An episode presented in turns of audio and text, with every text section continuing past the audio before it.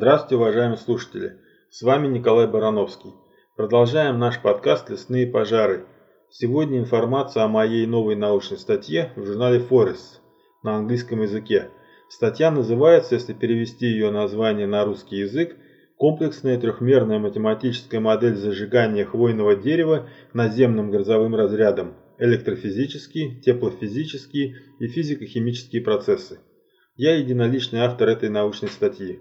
Статья выполнена при финансовой поддержке Российского фонда фундаментальных исследований и администрации Республики Алтай, научный проект номер 2045-04-2012.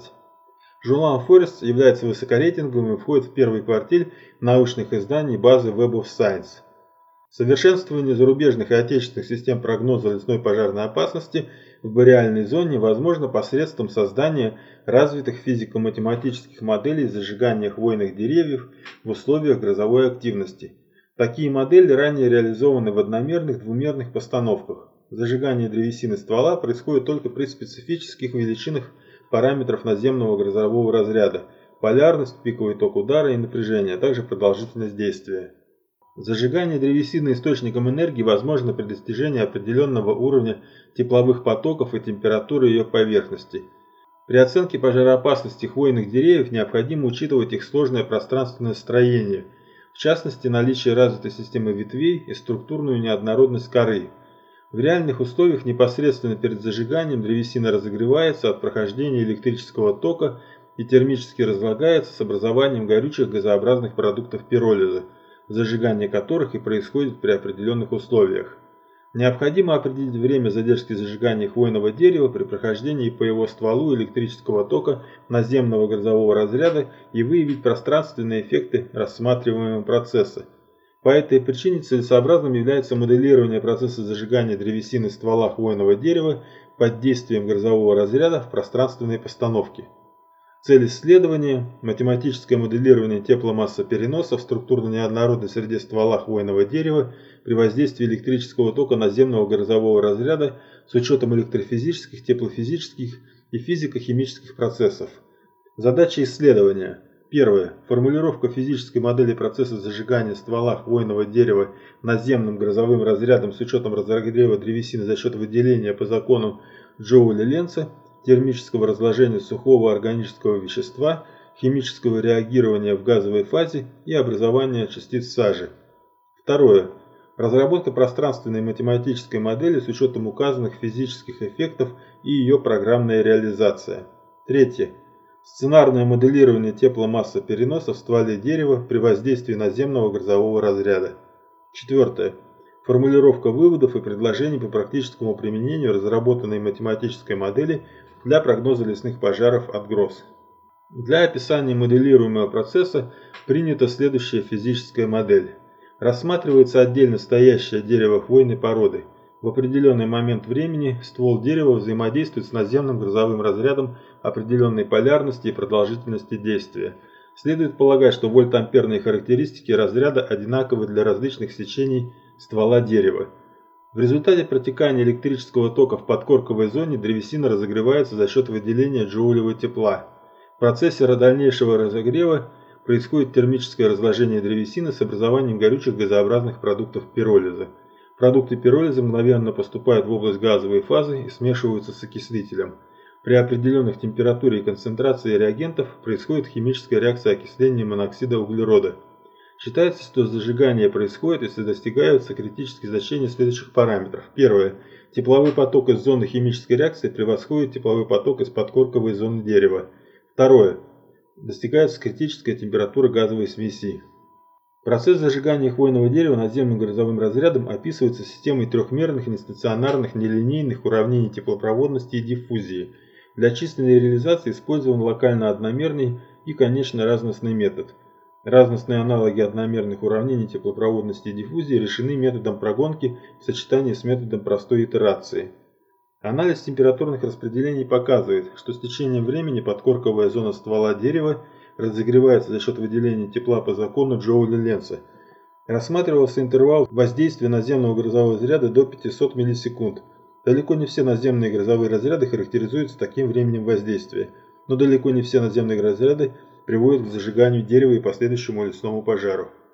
Из результатов видно, что при времени воздействия наземного грозового разряда порядка 1 сотой секунды отмечается незначительный разогрев подкорковой зоны ствола хвойного дерева и практически нет разницы между участками с наличием и отсутствием ветвей. К моменту времени 0,1 секунды температурное поле в максимуме соответствует примерно 400 кельвинов. Уже заметное отличие в температуре участков с наличием и отсутствием ветвей. Кроме того, начинается прогрев э, близлежащих участков сердцевины и коркового слоя. При времени 0,3 секунды наблюдается заметное отличие температуры участков с наличием и отсутствием ветвей. Это объясняется тем фактом, что реактивная древесина ветви имеет другие теплофизические характеристики – и это ведет к изменению, а именно снижению температуры в зоне реактивной древесины ветви хвойного дерева. Максимальные температуры в подкорковой зоне и максимальное отличие температуры ветви наблюдается при времени воздействия 0,5 секунды. Полученное распределение температуры по радиальному срезу ствола дерева в различные моменты времени. Данный срез выделен в подкорковой зоне ствола хвойного дерева.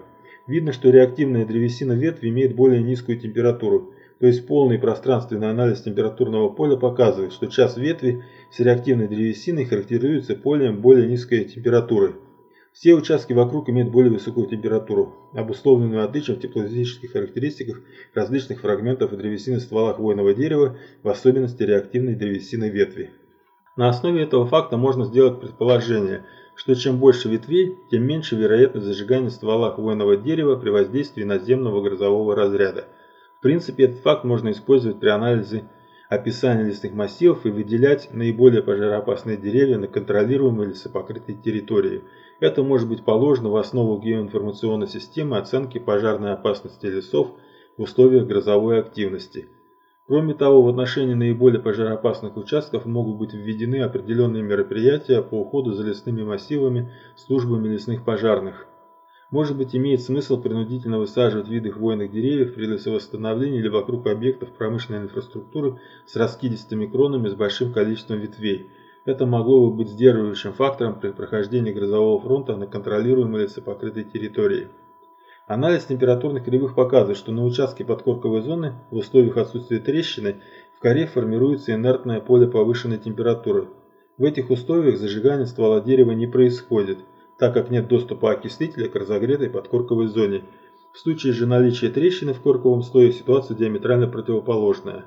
Газообразные продукты пиролиза диффундируют в область трещины и, смешиваясь с окислителем, при повышенной температуре вступают в химическую реакцию. Именно в трещине располагается место локализации зажигания. Получены поля объемных долей сухого органического вещества и газовые фазы в области подкорковой зоны ствола хвойного дерева и трещины в корковом слое.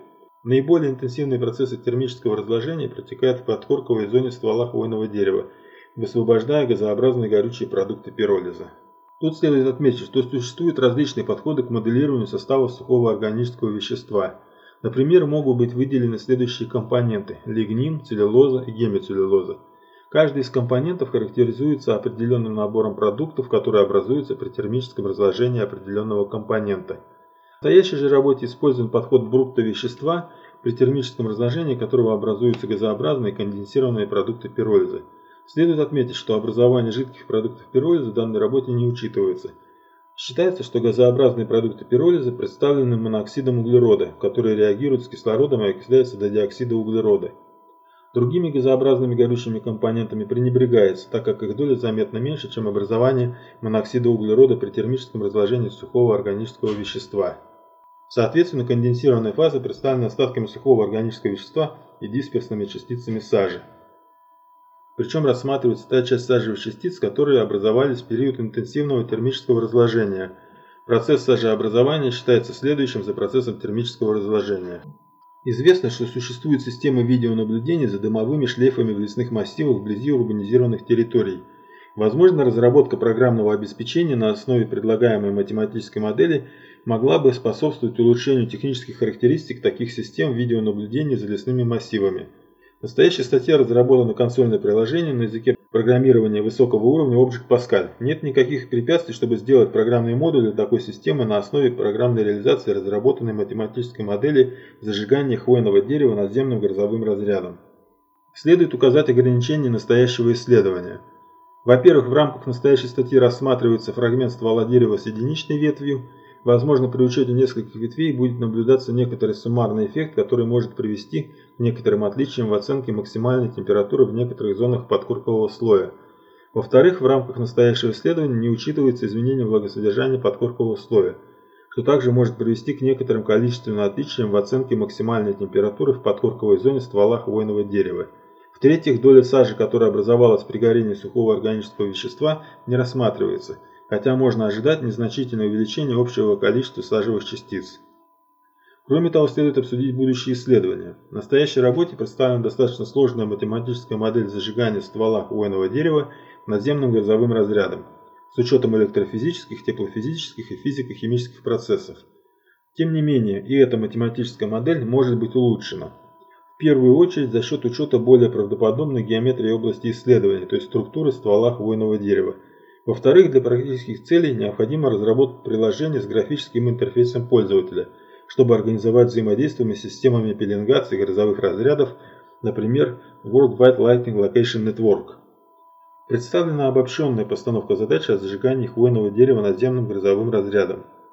В результате вычислительных экспериментов установлено, что повышение размерности задачи не позволяет выявить новых физических эффектов по сравнению с серией двумерных и одномерных постановок.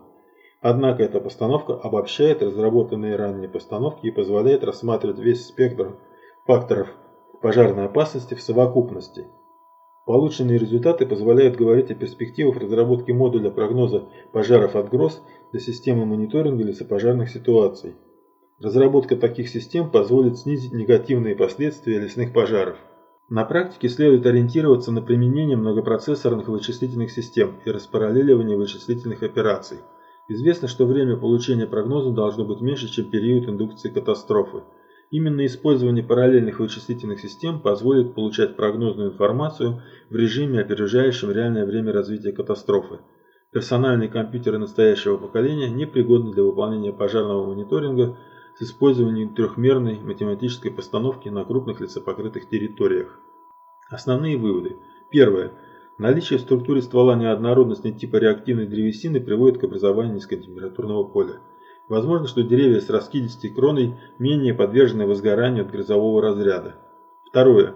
Электрический ток проходит в подкорковой зоне и приводит к образованию зоны повышенной температуры и термическому разложению сухого органического вещества с образованием газообразных горючих продуктов пиролиза. Третье. Газообразный продукт термического разложения переходит в газовую фазу и воспламеняется, что приводит к возгоранию ствола хвойного дерева в трещине. Четвертое. Наличие коркового барьера в трещине не позволяет нагреть реагенты газовой смеси в трещине и воспламенить их в газовой фазе. Пятое. При термическом разложении сухого органического вещества образуется определенная доля частиц сажи. Не исключено, что дистанционное зондирование приземного слоя атмосферы на наличие частиц сажи – можно будет использовать для мониторинга возникновения лесных пожаров в совокупности с разработанной математической моделью. Вот такие краткие результаты исследования. На сегодня все. До встречи на волнах интернета.